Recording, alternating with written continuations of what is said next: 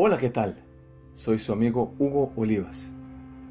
¿Ha escuchado usted la frase echando a perder se aprende? ¿Concuerda usted con esa frase? ¿En qué momento o en qué circunstancia podemos aplicarla? ¿Se imagina poner su vida en las manos de un doctor que le diga, tranquilo, echando a perder se aprende? O un piloto de avión que en media tormenta le diga a los pasajeros, tranquilos, no se preocupen, echando a perder, se aprende. Llevar el auto al mecánico y que le diga, nunca antes he hecho esto, pero tranquilo, echando a perder se aprende. La pérdida siempre es un factor que debemos evaluar. Asumir una tarea sin evaluar es un riesgo y un mal hábito. Echar a perder para aprender no es el camino.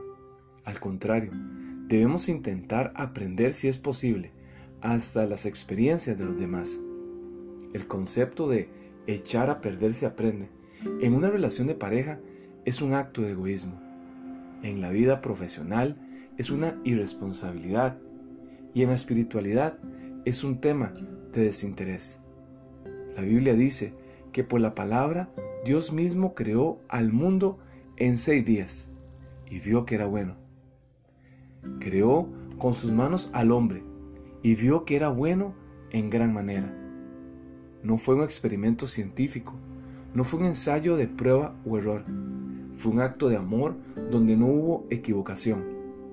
El Salmo 139, versículo 13 dice, Tú creaste mis entrañas, me formaste en el vientre de mi madre, te alabo, porque soy una creación admirable.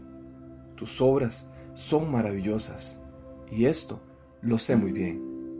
No echemos a perder la oportunidad que Dios nos da de vivir una vida plena y disfrutar de su gracia ilimitada. Sea parte de nuestra comunidad de aprendizaje.